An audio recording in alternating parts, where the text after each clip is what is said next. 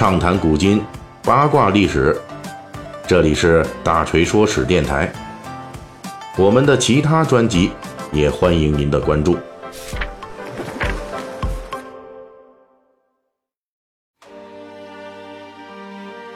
上一期咱们三国聊的呀，是这个《三国演义》中十八路讨董卓的诸侯中的第十五路，河内太守张扬的历史事迹。咱们约么讲了张扬呢这一生的人生历程，从滨州起家到四面逢源，最后又突然死亡。而且作为毗邻京都洛阳的重镇诸侯，张扬在自己前后大约六七年的割据河内的生涯中，没什么建树。本期呢，我们就来简略的分析一下这位曾经并肩吕布的滨州军阀，为什么生啊死啊都这样的不引起人们的注意。张扬最后的人生落幕啊，实际是跟他的滨州老乡好友吕布直接相关的。当时的曹操与吕布决战在即，张扬为了策应吕布，也从河内出兵威胁曹操。不过这时候，他的部下将领杨丑突然反水，杀掉了张扬，想要带领张扬的余部投降曹操。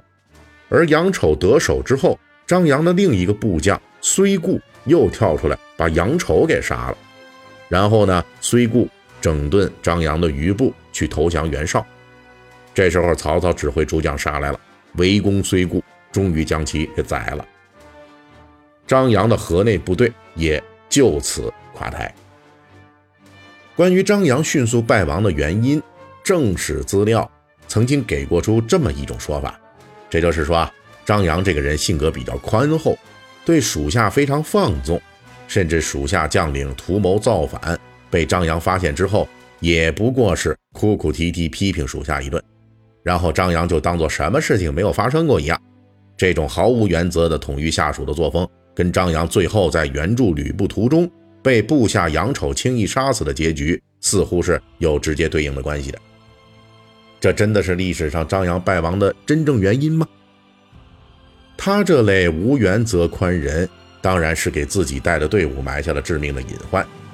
大家知道啊，你们也可以想想，连造反这种事儿，张扬都可以直接原谅下属，不予追究。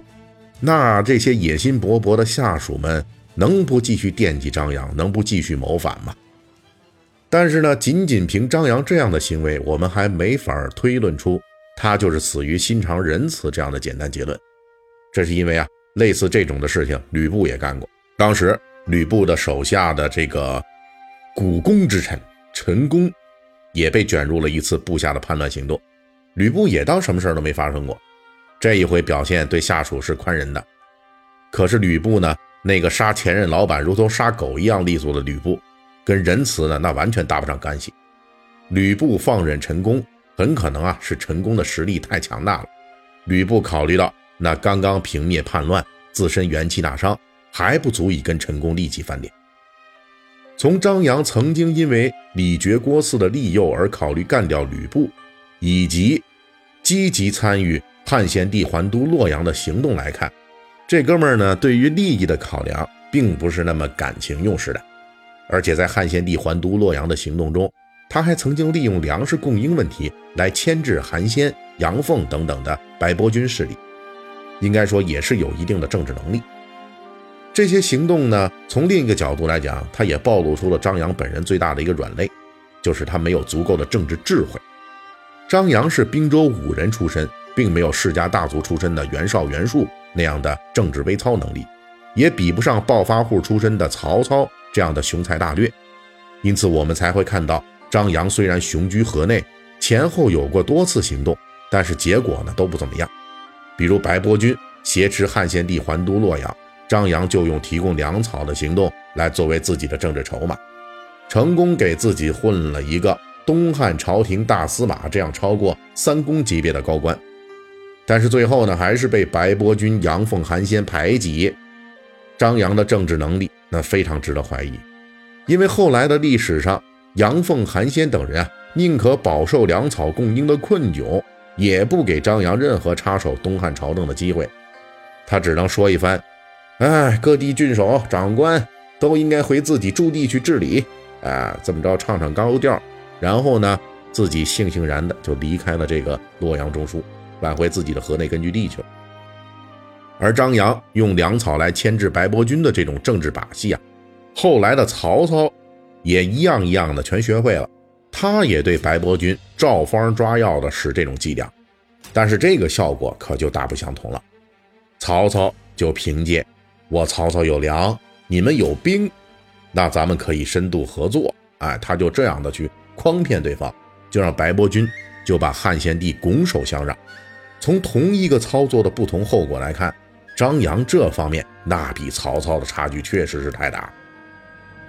张扬不仅自己在政治决力方面水平比较差，而且呢，他作为一个没有什么根底的滨州武人，他也没有机会建立自己的政治人才队伍，这也是寒门出身的边疆武人的天生缺陷。当初董卓就拉不来什么能用的政治高手，拉来的不是卧底呀，就是反贼。而作为还比董卓差不少的张扬。他手下就一个拿得出手的董昭，这个董昭还是跟袁绍、曹操两大势力有千丝万缕的联系。其实缺乏政治能力，对于东汉末年的军阀割据来说，并不一定是当场致命的因素。比如董卓、李傕、马腾、韩遂等人，这方面呢都是短板，甚至都是白板。但是呢，一样作为一股势力称雄多年。可是轮到张扬这里，政治能力缺陷就致命了。因为张扬控制了河内地区啊，离京都洛阳实在太近了，属于战略要地。张扬要是换个地方，都不会这么快垮掉。可偏偏张扬因缘际会控制的就是河内这个要地，北面是实力强大的袁绍，南面是快速崛起的曹操。在这样的势力夹缝中，张扬自己的能力不行，还被两强夹在中间，没有发展空间。那这可是真是要了亲命。考察历史啊，这位张扬虽然能力不足，但是对现实呢也是有清醒认识。他在关东诸侯联盟讨伐董卓时，实际就已经依附于袁绍了，属于当时半独立的军阀性质。当然，依附于某一强援的结果，就是张扬独立发展的可能性彻底被断绝了。作为军阀的张扬，只能停留在半独立的军阀的水平之上，等待未来的某一天。一个强大的势力把他给收了。